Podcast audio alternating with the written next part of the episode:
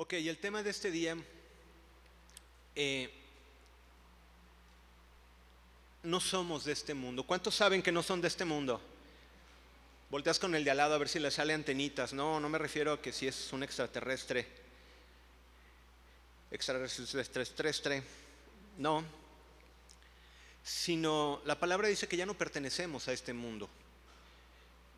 Obviamente, uh, si tú tienes poco en el Señor o eres nuevo, obviamente te sonará bastante extraño esto, pero lo vamos a ir desmenuzando, desglosando y tanto para el que tiene poco como para el que tiene mucho, yo pienso y yo creo que Dios va a aclarar muchas dudas. Eh, así que antes de comenzar, voltea con el que tienes a un lado y dile, no te duermas. Escucha, porque esta palabra es para ti. Ok. Bueno, no somos de este mundo. Y comenzamos el texto en el Evangelio de Juan, capítulo 17, versos del 15 al 17, ahí, ahí vamos a basar la plática del día de hoy. Dios tiene algo muy, muy, muy, muy hermoso que enseñarnos el día de hoy. Y nos dice así la palabra de Dios. Empecemos a leer en el versículo 15 no ruego que los quites del mundo, sino que los guardes del mal. No son de este mundo, no son del mundo, como tampoco yo soy del mundo. Santifícalos en tu verdad, tu palabra es verdad. Basado en estos tres versículos vamos a desarrollar este tema. En el principio Dios creó al hombre, y si tú lo ves en Génesis 1, eh, versos 26 y 27, te vas a dar cuenta que Dios crea al hombre para señorear en la tierra. Y el hombre podía señorear y podría decirle, a ver, no sé, un animal feroz, podía chiflarle así como firulais, ¿no? Y, y venía ese animal, ¿no? O sea, ¿por qué? Porque así era el propósito del Señor. Suena como cuento, pero no, realmente así era. Dice el Señor, y señoreará sobre todas las bestias que se mueven sobre la tierra y lo podemos ver en, en Génesis 1.26. Pero al entrar en desobediencia el hombre, fue él el que fue sujeto al mundo. Y cambiaron los papeles. Nosotros habíamos sido hechos para señorear, mas sin embargo, nosotros al caer en el pecado, al caer en la desobediencia, es como nosotros estamos sujetos al mundo. Pero ¿a qué se refiere la Biblia cuando nos dice mundo? Empecemos a ver que la palabra mundo viene de una palabra griega cosmos, que entre algunos conceptos que es orden, también quiere decir atavío, la manera en que tú lo, lo observas. Te lo explico de esta manera. Imagínate un hombre simplemente así bueno, iba a decir algo bastante retro, pero imagínate de esas, monitas de papel que, ¿cuántas jugaron con esas monitas de papel que se le movían las cejitas y le cambiabas de vestido? ¿Alguna? Estoy hablando de la prehistoria, pero yo entiendo, ay, mira, tú no estás tan grande y si me entiendes. No, digo, las viste en algún lado, bueno, por lo menos métanle a YouTube y pueden ver el pasado. Pero había unas muñequitas que recortaban y les cambiaban y los vestiditos venían así con punteados y, y nada más le cambiabas, ¿no? Y entonces querías a la muñequita de enfermera y pues le ponías, ¿no? El de enfermera. Y, la querías de, cocinera y le ponías de cocinera. Y la querías de, ejecutiva y le ponías de ejecutiva, ¿no? Es una manera como Dios nos describe esto. Eh, es el atavío que tiene el mundo. El mundo, la forma en que se presenta el mundo es la manera en que se comporta.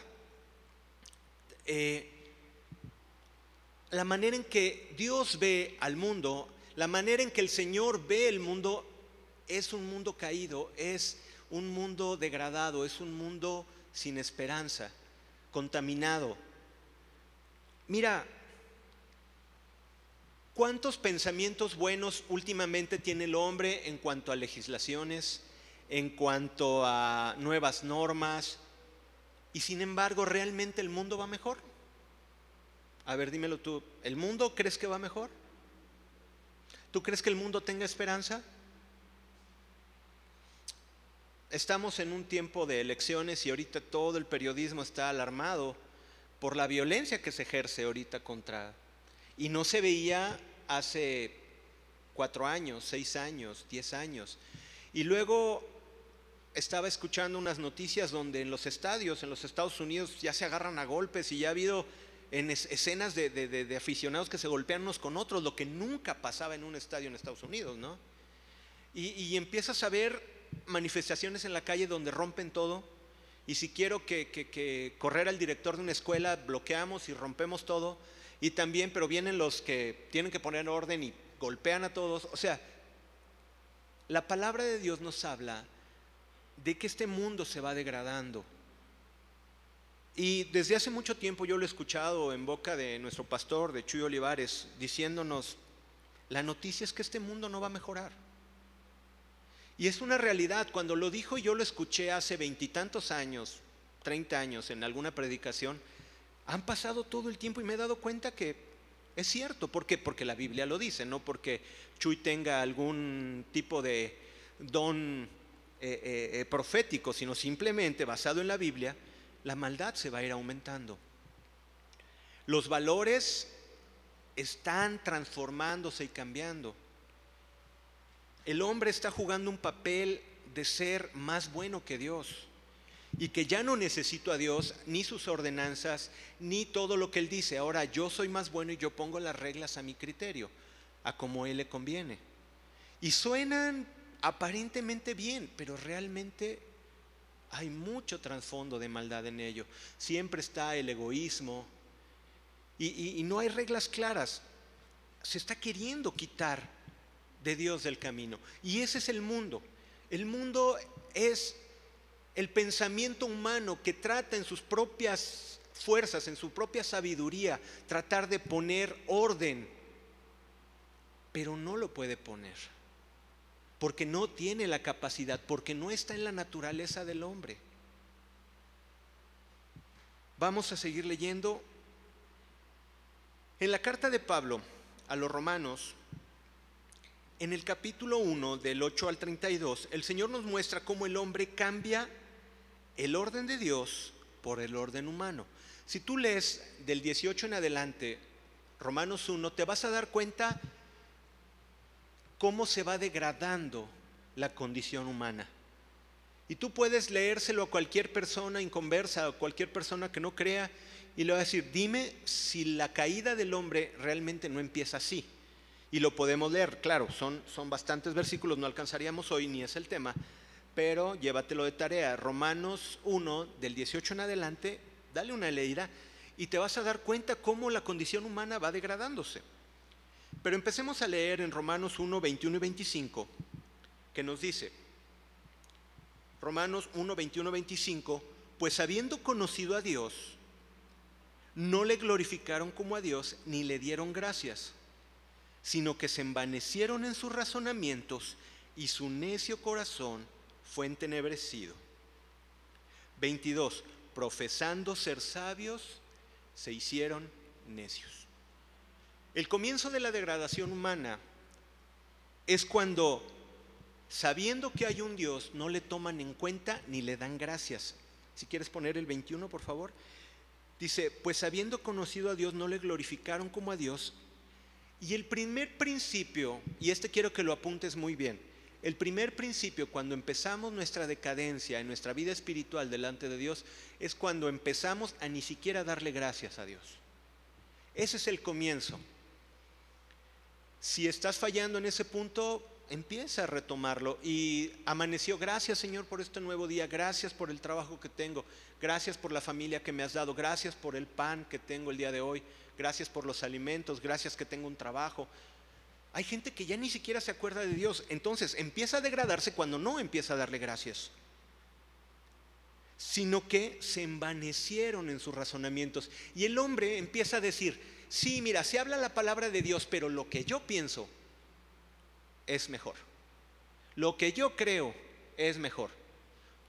Y lo que ahora dicen es que la iglesia ha fallado y Dios ha fallado y, hay que hacer cosas nuevas porque la iglesia nos ha fallado. ¿Sí o no el mundo está diciendo esto ahora?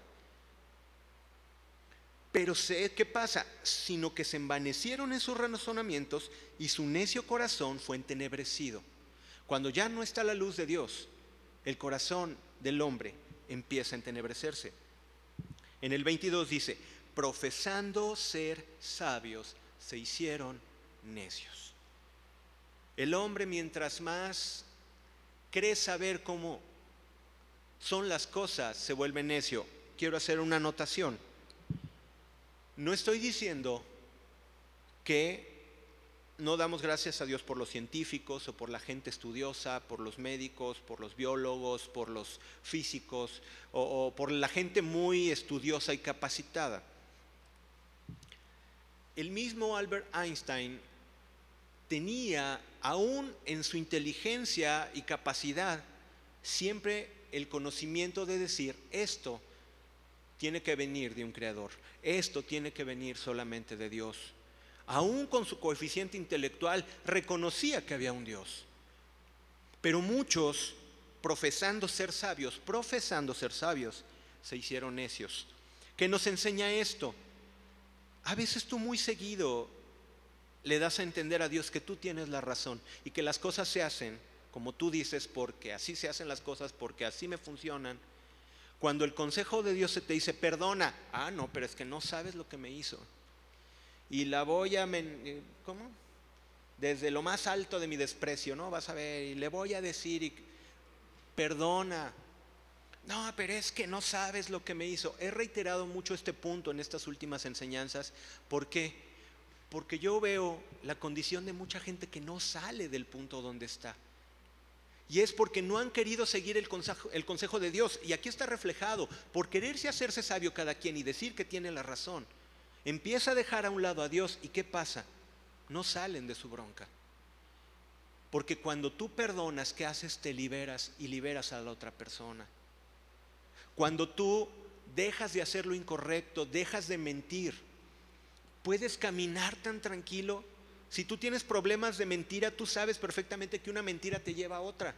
Y esa mentira te lleva a otra y tienes que ser más ingenioso para corregir la primera, para corregir la segunda. ¿Cierto o no? ¿Cuántos se han metido en embrollos de mentiras?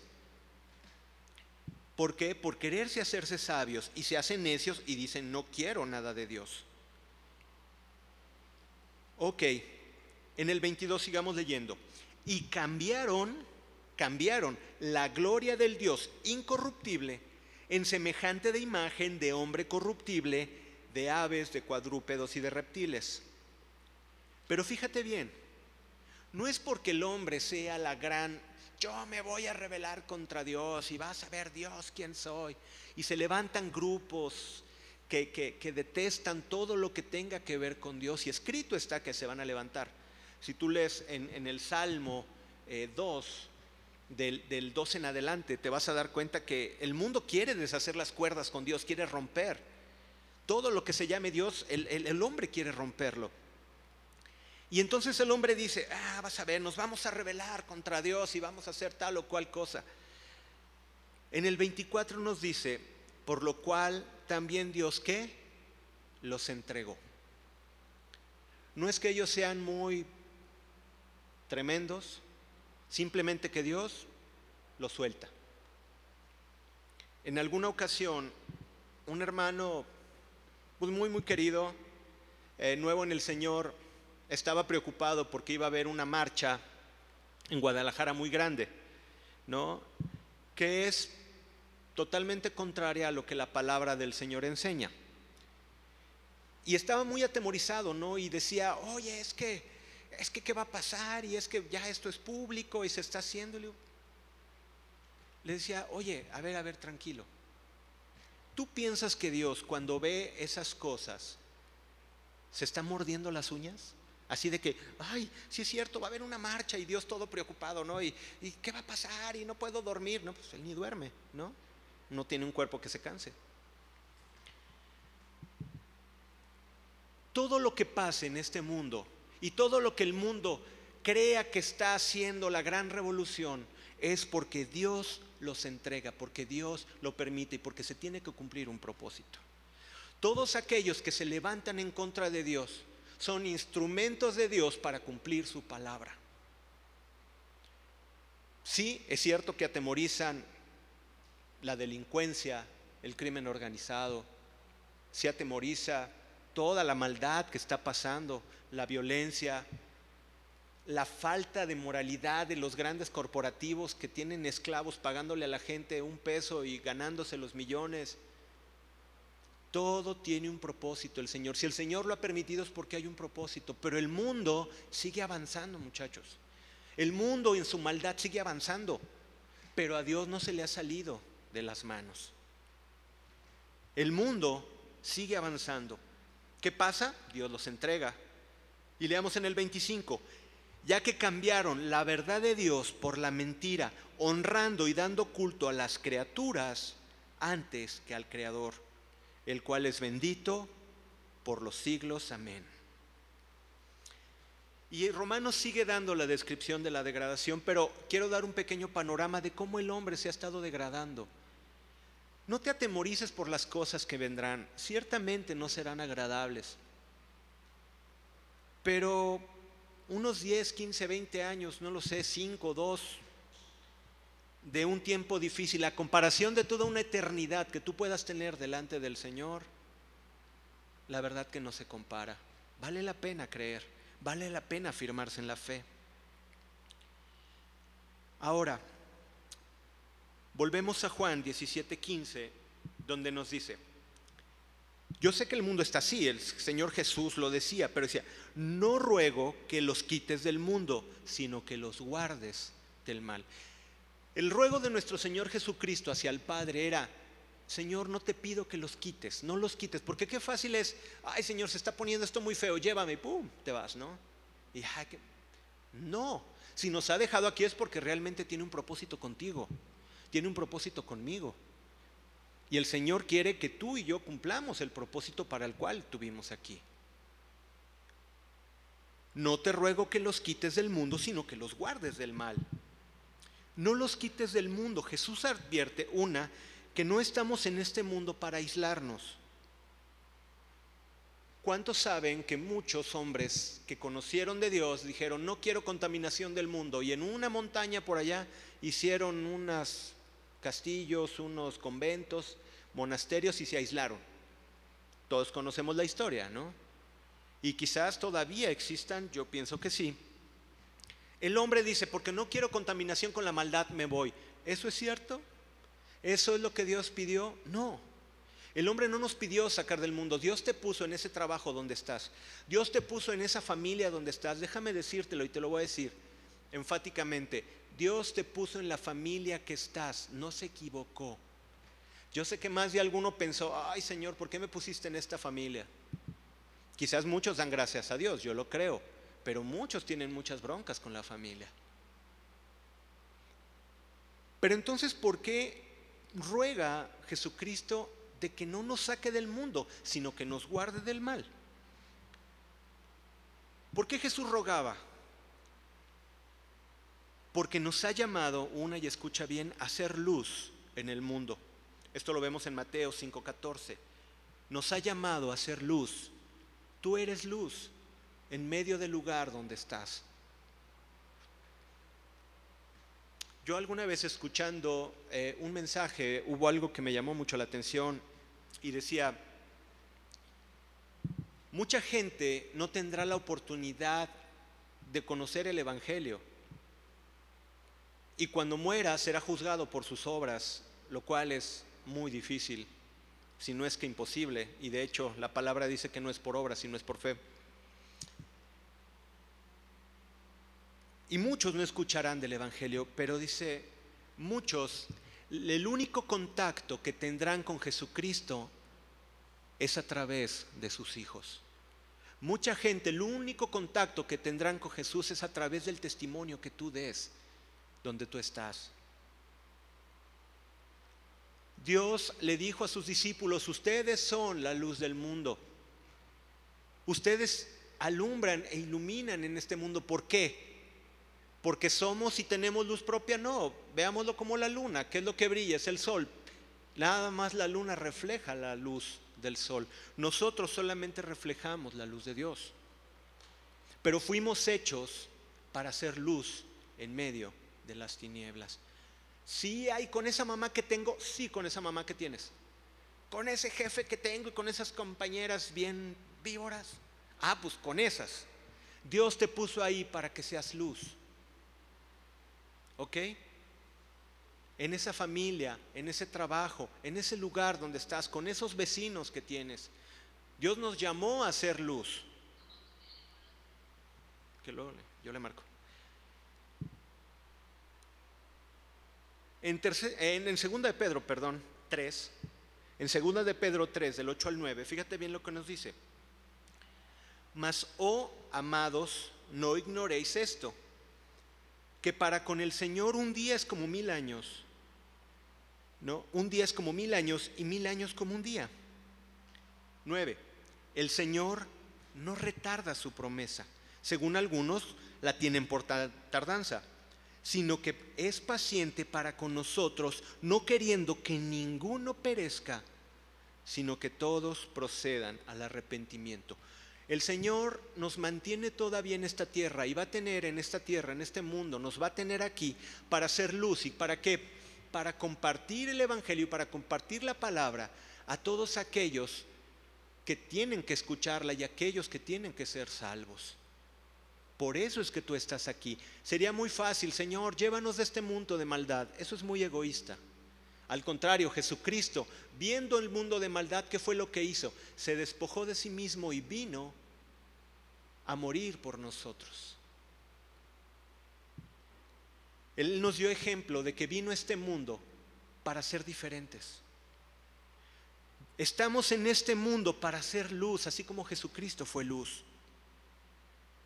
El Señor no retarda su promesa, Él va a venir, pero es paciente porque no quiere que ninguno perezca, sino que todos procedan al arrepentimiento.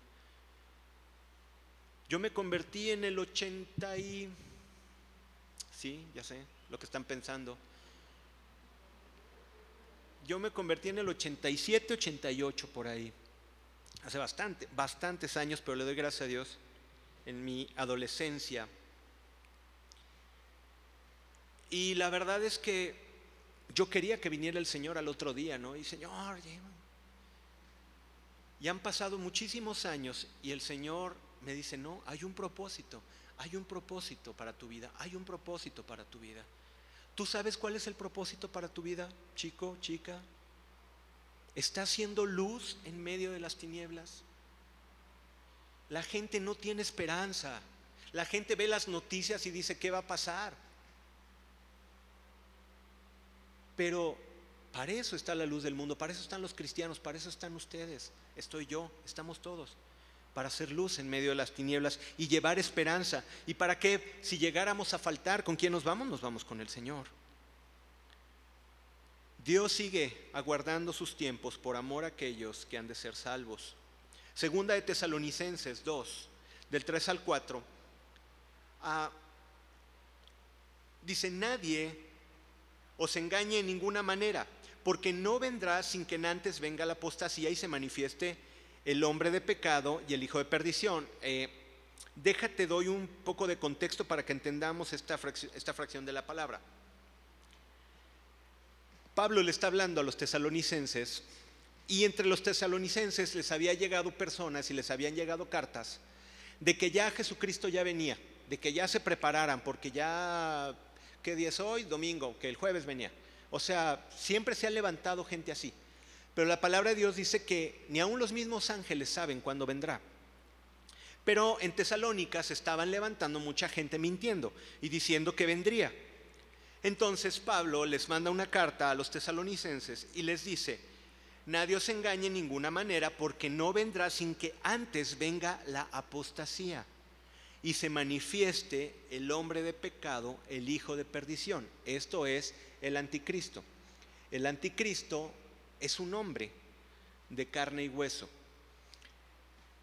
Es un hombre que, dice la palabra de Dios, dominará por siete años, según las escrituras, y dice que tres años y medio todas las cosas parecerán maravillosas y todo mundo lo verá como el Salvador, todo lo verá, el mundo lo verá así como Él es la solución.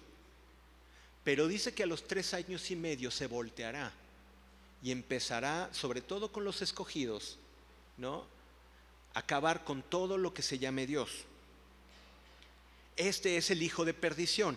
Esto lo vemos si tú lees en Daniel del 7 en adelante, sobre todo en el 10, ahí es donde tú te puedes dar cuenta dónde está todo lo que habla acerca del anticristo y también en Apocalipsis, que habla del anticristo eh, eh, y, y de la bestia. Ok, no nos entretengamos en esto, pero es importante de quién habla como el hijo de perdición. Cuatro, el cual, fíjate bien, el cual se opone y se levanta contra todo lo que se llama Dios o es objeto de culto, tanto que se sienta en el templo de Dios como Dios, haciéndose pasar por Dios.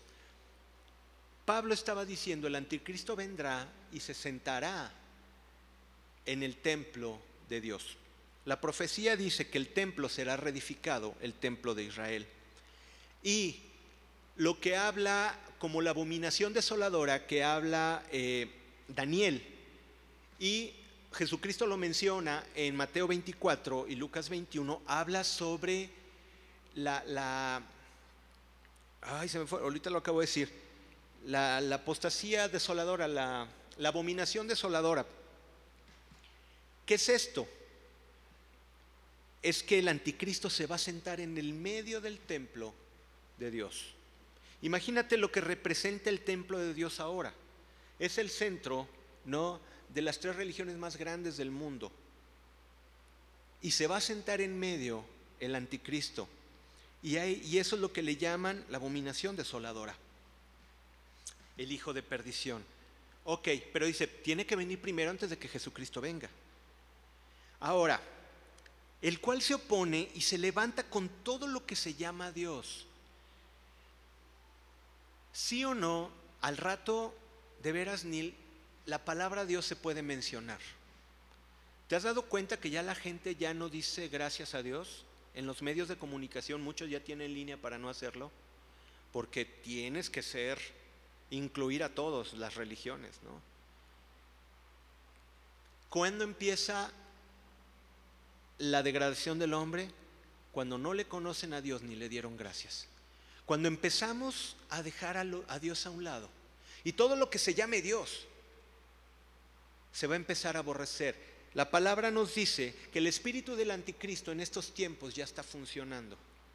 Ya está funcionando. Y es cierto, y cada vez lo veo más. De veras que a Dios lo pueden ofender como sea, las iglesias se están volteando, hay, eh, hay iglesias cristianas que se están modificando, ¿no? Con tal de agradar al hombre, con tal de agradar a todos, ¿no? ser una iglesia buena, haciendo un lado a Dios. Precisamente es lo que habla aquí, el cual se opone y se levanta contra todo lo que se llama Dios o es objeto de culto, tanto que se siente en el templo de Dios como Dios, haciéndose pasar por Dios. Esto va a venir y esto, está, y esto empieza a pasar ya desde hace tiempo. Pero al rato véanlo en la televisión, véanlo en los medios, ya no vas a poder decir Dios, ¿no? Bueno, dime si encuentras en la época de Navidad algo que diga feliz nacimiento de Jesús. Nadie te lo dice. Felices fiestas, compra. Felices fiestas, regala. Felices fiestas, tiempo de regalar, tiempo de dar, compra, compra, mueve la economía. Pero no le dan gloria por quien es la verdadera celebración. Ok, brinquémonos a 2 Tesalonicenses más adelante al 7, que dice, porque ya está en acción el, misterio de la iniquidad, ya está en acción. Solo que hay, escucha bien, solo que hay al que presente lo detiene hasta que él a su vez sea quitado de en medio. ¿Qué le está diciendo Pablo en esta carta a los tesalonicenses? El Espíritu Santo ahorita está deteniendo la maldad. La maldad está desbordada. ¿Por qué no se ha desbordado con toda su fuerza, con todo su odio? ¿Por qué? Porque el Espíritu Santo está deteniendo la maldad. Pero dice que será quitada. Toda la gente que habla de que seremos arrebatados antes de, esta de la tribulación, dicen que seremos quitados los cristianos y en todos los cristianos en el cual habita el Espíritu Santo, igual será quitado y ahí es cuando viene. Cuando los cristianos sean quitados vendrá. Algunos piensan que no, no nos vamos a meter en temas escatológicos porque que yo me acuerde, desde hace tantos años nadie se ha puesto de acuerdo, ¿no? Y meternos, nos metemos en discusiones necias. Pero es una realidad de que va a venir. Nos toque a nosotros o no. A mí me conviene en mi carne y en mis sentimientos irme ya. Pero bueno, todavía hay muchos que necesitan escuchar la palabra de Dios, por eso es que seguimos trabajando. Pero la verdad es que hasta ahora el Espíritu Santo está deteniendo la maldad. Pero imagínate, imagínate una turba enardecida con todo tipo de armas. Hay una pared que lo está deteniendo. Quítasela, ¿qué va a pasar? Hasta ahorita el Espíritu Santo sigue guardando al mundo, sigue guardando esta tierra, sigue guardando a sus escogidos por amor a sus escogidos. Ok, el Espíritu Santo mora en sus hijos y esa es la luz del mundo que alumbra todavía. El Espíritu Santo mora en sus hijos, está morando en cada uno de nosotros. Precisamente esa es la luz que está brillando, el Espíritu Santo en tu vida. La pregunta es, ¿realmente eres luz? ¿Realmente eres luz del mundo? Cuando la gente te ve dice, ah, mira, sí, no es perfecto, pero mis respetos, es ah, tranquilo, contesta amable, ¿no? nunca se mete en las broncas del trabajo, eh, siempre es bien trabajador, es puntual, nunca dice groserías, así como que muchos veo así, como que hay alguna cosa donde, bueno, precisamente para eso esta plática. Examinemos nuestra vida. ¿Por qué? Porque fuimos llamados a hacer luz. Fuimos llamados a hacer luz en medio del lugar donde estamos. Cuando te gritas con tu familia, tú respondes igual. No, muchachos, no es así. Ahora, no somos de este mundo, no pertenecemos a este mundo. Antes no brillábamos porque estábamos sucios, pero aquellos que han sido limpiados, aquellos que han sido lavados, ¿qué es lo que tiene que pasar? Tienen que brillar. Si llegó la luz de Jesús a tu vida, imagínate un foco, cualquier lámpara que tenga un vidrio y llénalo de lodo, así, todo lleno de lodo. Préndelo, ¿va a dar luz? ¿No? Pero ¿qué pasa si le vas quitando toda la suciedad, toda la luz, digo, toda la, suciedad, todo el lodo, toda la grasa? Empieza a iluminar. Esta es la figura que tiene que pasar contigo. Mientras más te vas limpiando, tú tienes que iluminar en el lugar donde estás. Tú fuiste llamado a hacer luz en medio de las tinieblas. Fuimos llamados a hacer luz. Primeramente me, me digo yo primero. Ahora, en el 16 de Juan 17 nos dice, no son del mundo, como tampoco yo soy del mundo.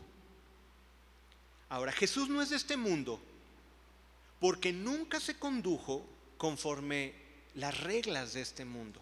Ciertamente vino en un cuerpo normal y natural que tenía hambre, que pasaba hambre, que pasaba sueños, pasó angustia en el huerto de Getsemaní, Jesucristo, así como, como tú y yo, pasó muchas experiencias humanas, muchos sentimientos humanos.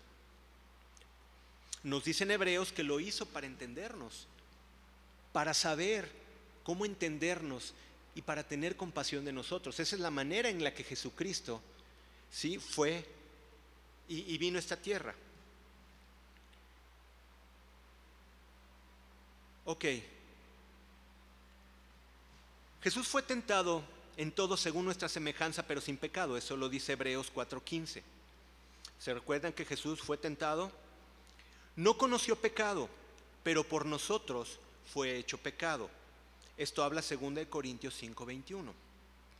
Jesucristo no fue, nunca hubo pecado en él, pero nos entendió y nos conoció. Esa fue una de las razones por las que vino a esta tierra. Así que cuando tú estás pasando por un tiempo difícil, déjame decirte una cosa, Dios te entiende. Cuando estás pasando por una enfermedad, problemas, por soledad, por angustia, déjame decirte una cosa, Dios te entiende. Y Dios lo sabe. Así de esa manera, como Jesús no fue del mundo, aunque nosotros estamos en una naturaleza pecaminosa, tampoco nosotros somos del mundo, porque fuimos rescatados.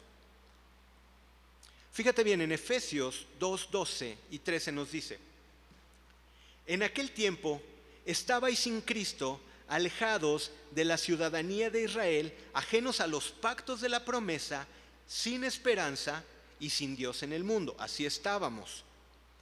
Pero ahora en Cristo Jesús, nosotros que en otro tiempo estábamos lejos, habemos sido hechos cercanos por la sangre de Jesús. ¿Qué pasa? Ahora nosotros estamos cerca del corazón de Dios. Esa es la gran obra del Señor para nosotros. Tú dices, sí, pero sigo teniendo problemas, pero aún así Dios está contigo. Tú dices, oye, al que está al lado de mí se porta terriblemente, es el tipo más cochino pecador del mundo. Y sin embargo, a él le va muy bien y a mí no. Sí, puede pasar. ¿Y tú crees que Dios está así como preocupado por eso? No, porque está formando en ti su carácter. Si tú lees el Salmo 73 de Asaf, veías aquel que tenía envidia de los que eran malos. Pero ¿qué es lo que estaba haciendo Dios con Asaf? Estaba tratando con su corazón. Cuando tú pasas por un tiempo difícil, es para tratar con tu corazón. Cuando piensas que todo está yendo hacia abajo es cuando está probando tu confianza. Cuando no tienes nada es cuando está probando su fe en ti. Así es como tiene que ser. Dice en el 13, pero ahora en Cristo Jesús, vosotros que en otro tiempo estabais lejos, habéis sido hechos cercanos por la sangre de Cristo. Sigamos leyendo en Efesios 2, pero ahora en el 19 dice, así que ya no sois extranjeros ni advenedizos, sino ahora somos conciudadanos de los santos y miembros de la familia de Dios.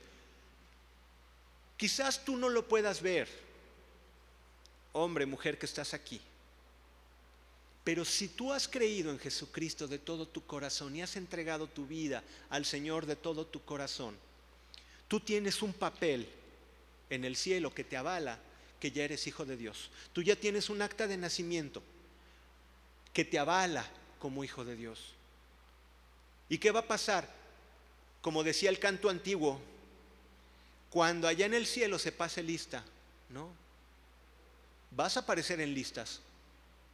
¿Cuántos quieren estar en listas?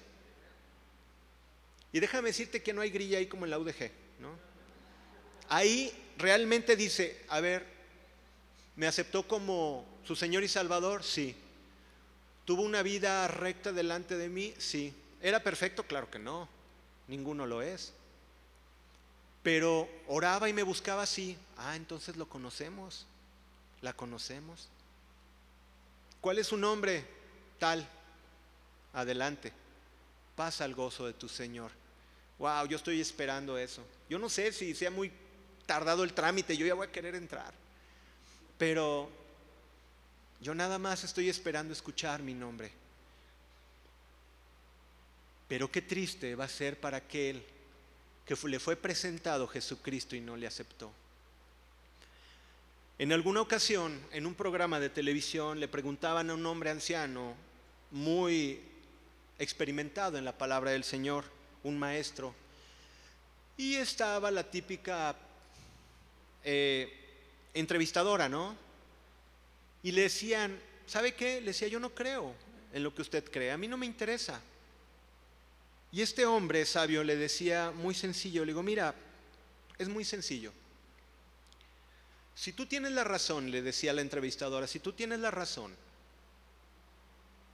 lo único que va a pasar es que yo perdí mucho tiempo tratando de no cometer adulterio, tratando de no emborracharme, eh, caminando rectamente, trabajando, ser puntual, amar a mi esposa, amar a mis hijos, cuidarlos.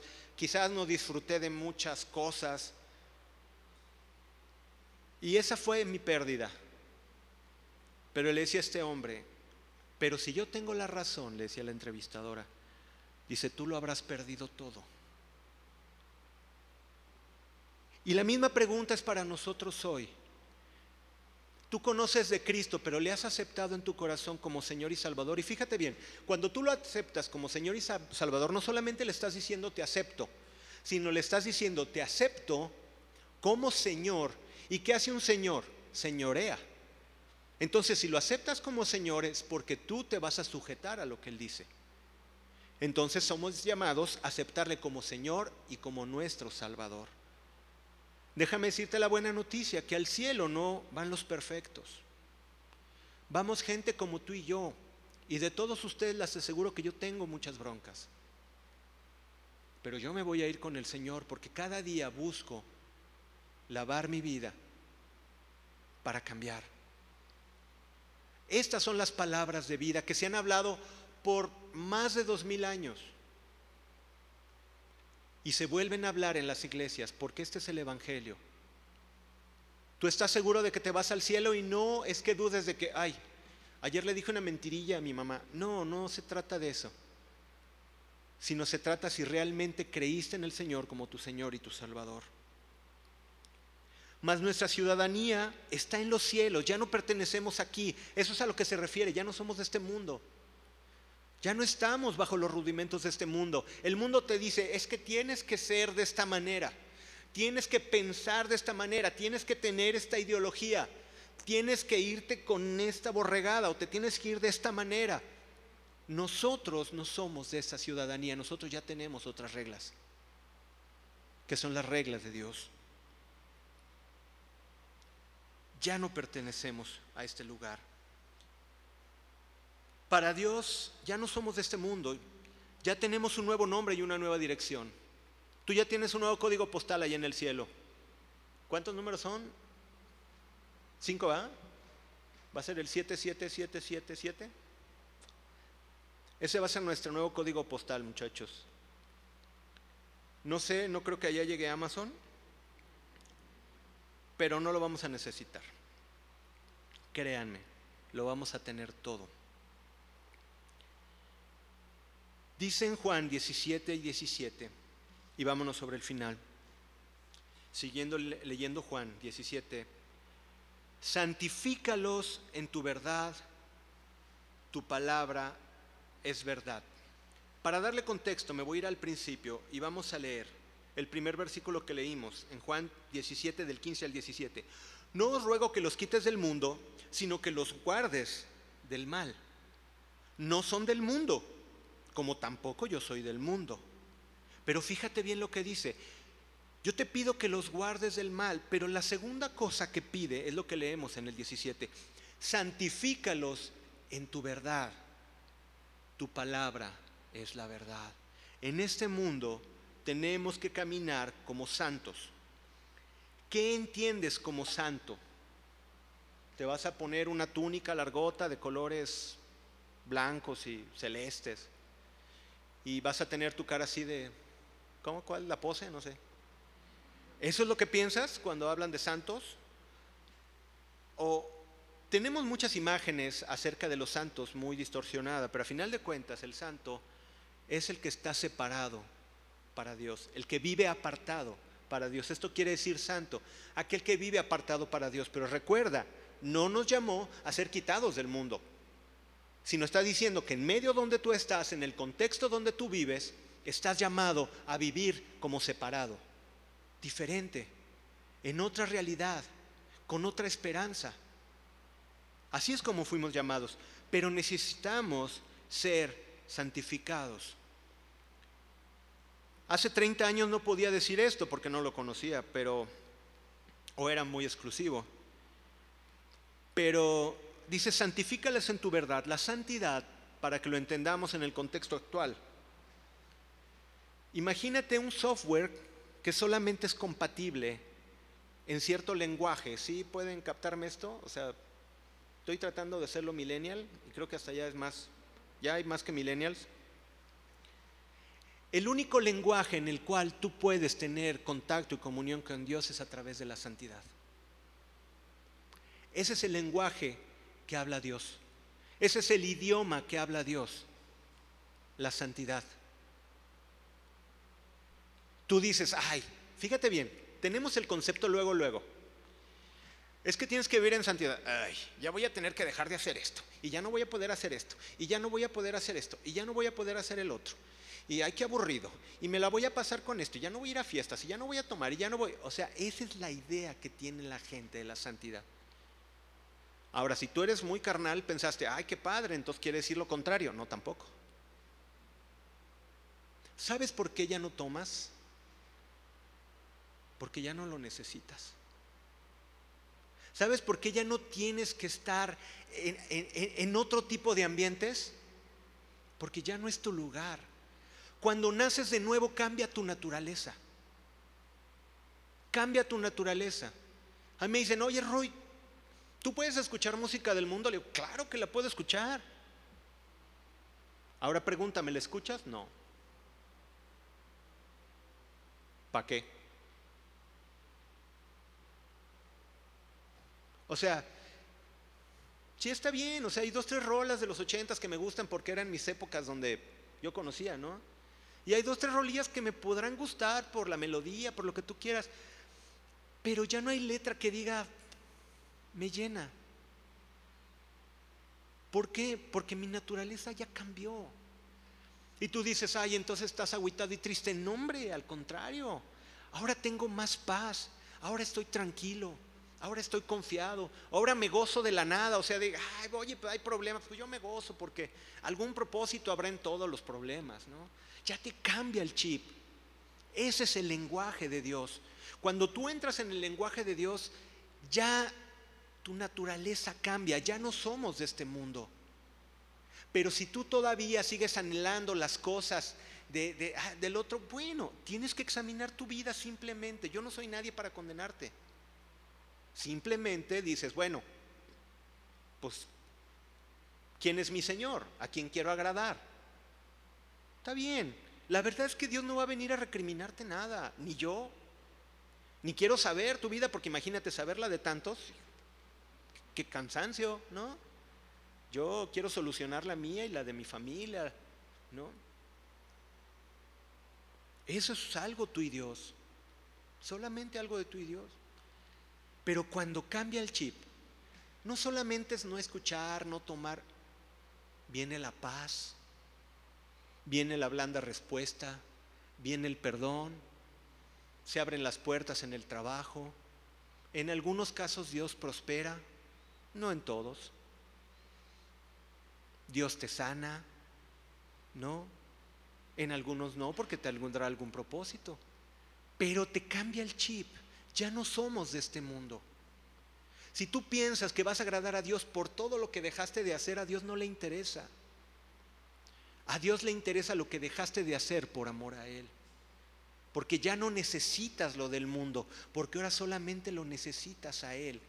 Si me entiendes? No son un millón de reglas que tienes que dejar de hacer o tienes que hacer.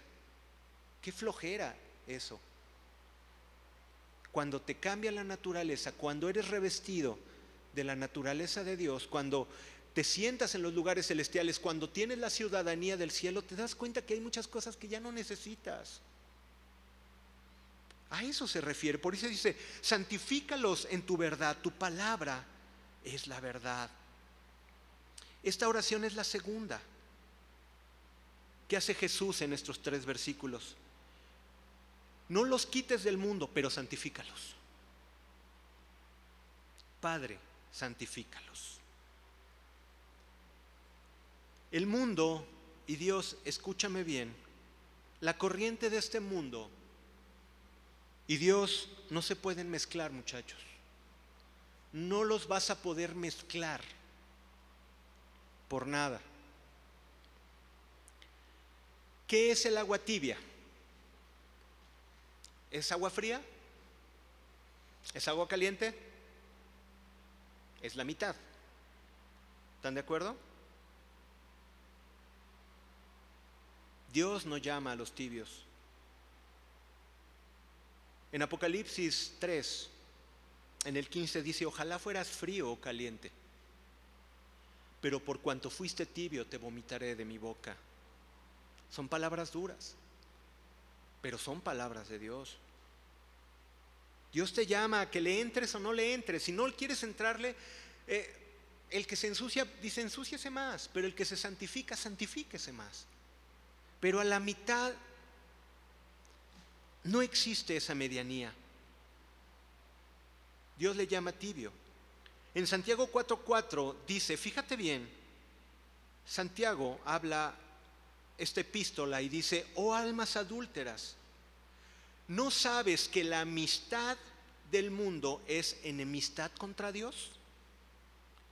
Cualquiera, pues, que quiera ser amigo del mundo, ¿se constituye qué? Enemigo de Dios. ¿Están de acuerdo que yo no lo escribí? Eso está escrito en la palabra del Señor. Aquel que quiera ser amigo del mundo, Dios lo hace a un lado. Porque Dios vino para salvar, para santificar, para llamar a los que son suyos. Dice la palabra de Dios que no podemos servir a dos señores. No podemos dar la espalda a aquel que lo dio todo para que tuviéramos vida eterna. No podemos darle la espalda. Porque a veces jugamos con Dios y decir, ahora soy cristiano. ¿Ves los botoncitos de los celulares que tienen así, modo este, modo aquel? ¿No? Ah, pues modo pagano. Pues. Y ándale, dale vuelo a la hilacha, estoy con mis compas, este es el que me funciona. Ay, no, pero voy a la iglesia porque, híjole, Señor, quiero que me bendigas. Modo santidad, ¿no? Y sí, gloria a Dios, hola, Dios te bendiga, ¿y cómo están todos? ¿Tú crees que Dios no lo sabe? ¿Tú crees que Dios no te ve? Tratas de engañar a los hombres, pero a Dios no lo puedes engañar. Toda amistad con el mundo representa enemistad para con Dios. Juan 17:14 unos versos antes de los versos bases con los que empezamos, uno antes, nos dice, yo les he dado tu palabra, orando Jesús al Padre. Dice, yo les he dado tu palabra. ¿Y el mundo qué? Los aborreció. ¿A qué se refiere con esto? Mira, no sé cuánto tarde el tiempo, pero nosotros en mi familia tenemos la convicción de dar gracias por los alimentos en el restaurante, en la fonda, en las tortas, en donde sea. ¿Por qué? Porque dice que comamos los alimentos con acción de gracias, ¿no? Y creo que es honrarle a Dios. Yo sé que hay gente que nos ve feo, ¿no? Porque hay los cristianos, ¿no? Está bien, cada quien. Pero yo voy a seguir orando. Ay, qué religioso. No, no lo hago por religión o para que vean, al contrario, a veces veo miradas más feas. Pero yo no quiero agradar a los que están alrededor de mi mesa.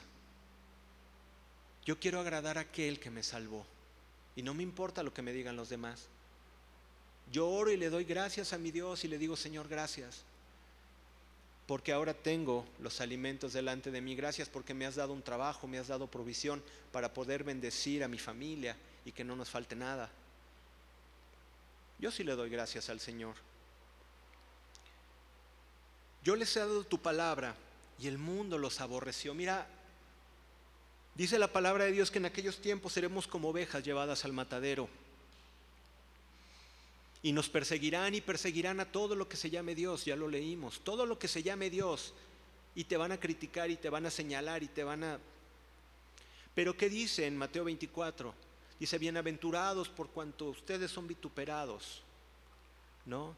Dice, no se preocupen que decir el Espíritu Santo les dirá que digan. Pero lo que Dios quiere formar en nosotros es convicción.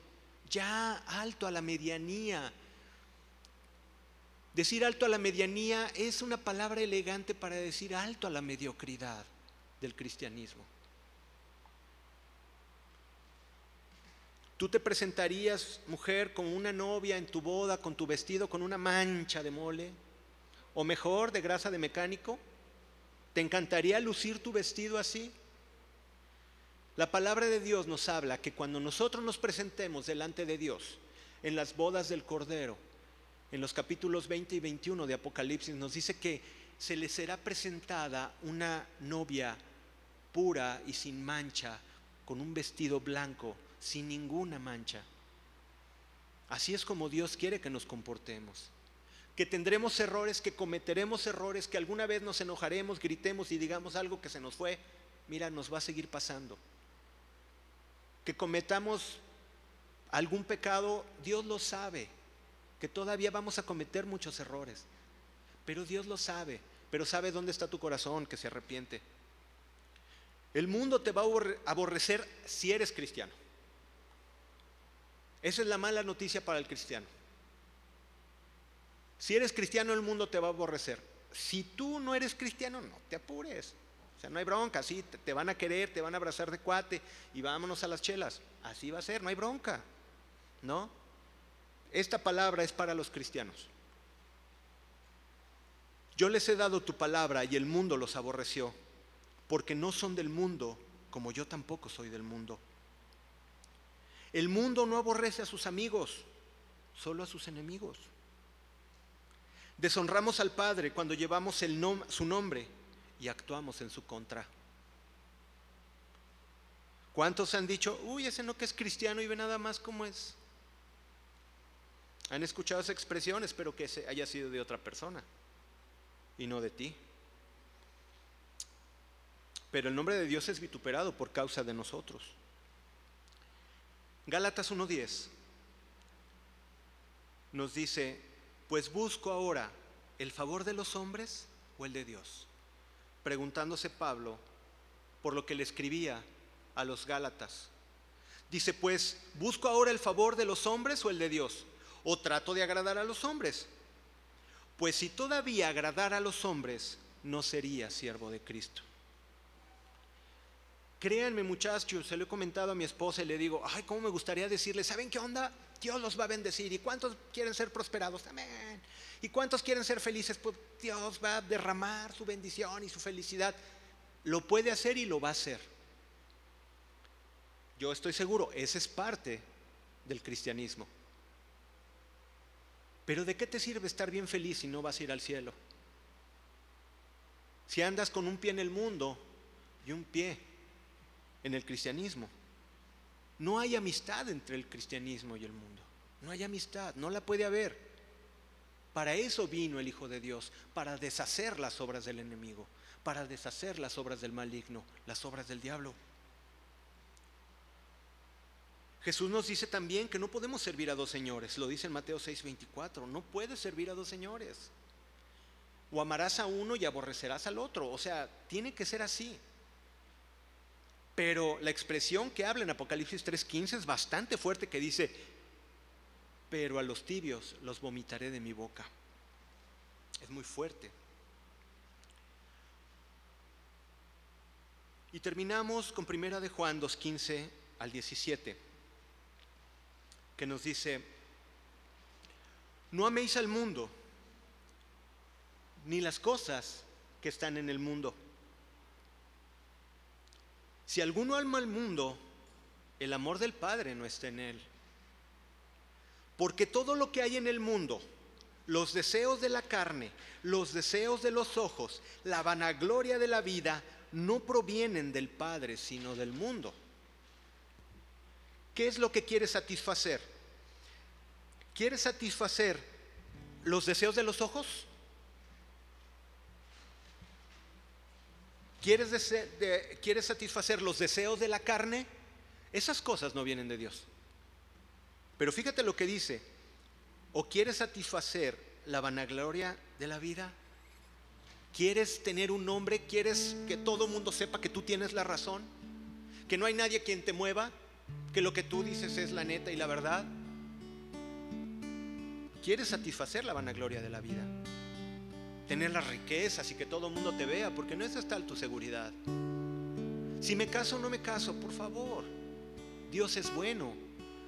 y quiere que todos tengan una familia. Yo estoy convencido, pero también es una realidad que no será para todos y eso lo he vivido a través de todo el tiempo. Dios puede tener misericordia y conceder las peticiones de su corazón, sí. Dice en el Salmo 37:4, deleítate a sí mismo en el Señor y Él te concederá las peticiones de tu corazón. Encomienda a Él tu camino, espera en Él y Él hará. Pero dice, deleítate en el Señor. Quieres la bendición de Dios, pero no te deleitas en Él. No améis al mundo ni las cosas que están en el mundo. Si alguno ama al mundo, el amor del Padre no está en él, porque todo lo que hay en el mundo, los deseos de la carne, los deseos de los ojos y la vanagloria de la vida, no provienen del Padre, sino del mundo. Pero fíjate una buena noticia en el 17. El mundo pasa y sus deseos. Gracias Señor. Porque esos deseos que tienes de pecar y de cometer ese adulterio, de cometer esa fornicación, o de esa mentira, o de tomar lo que no te corresponde, o de golpear a alguien, o eh, todos esos deseos que tienes, un día se irán juntamente con el mundo. El mundo pasa y sus deseos, pero el que hace la voluntad de Dios permanece para siempre. Quizás toca en el script preguntar cuántos quieren hacer la voluntad de Dios, pero es muy fácil aludir a la, a la emoción y yo quiero hacer la voluntad de Dios, amén, amén, amén. No, eso tiene que ser una respuesta interna, una respuesta que ya diste. Una respuesta que vas a dar o una respuesta que quizás nunca vayas a dar. Los deseos pasan, el mundo pasa y sus deseos, pero el que hace la voluntad de Dios permanece para siempre.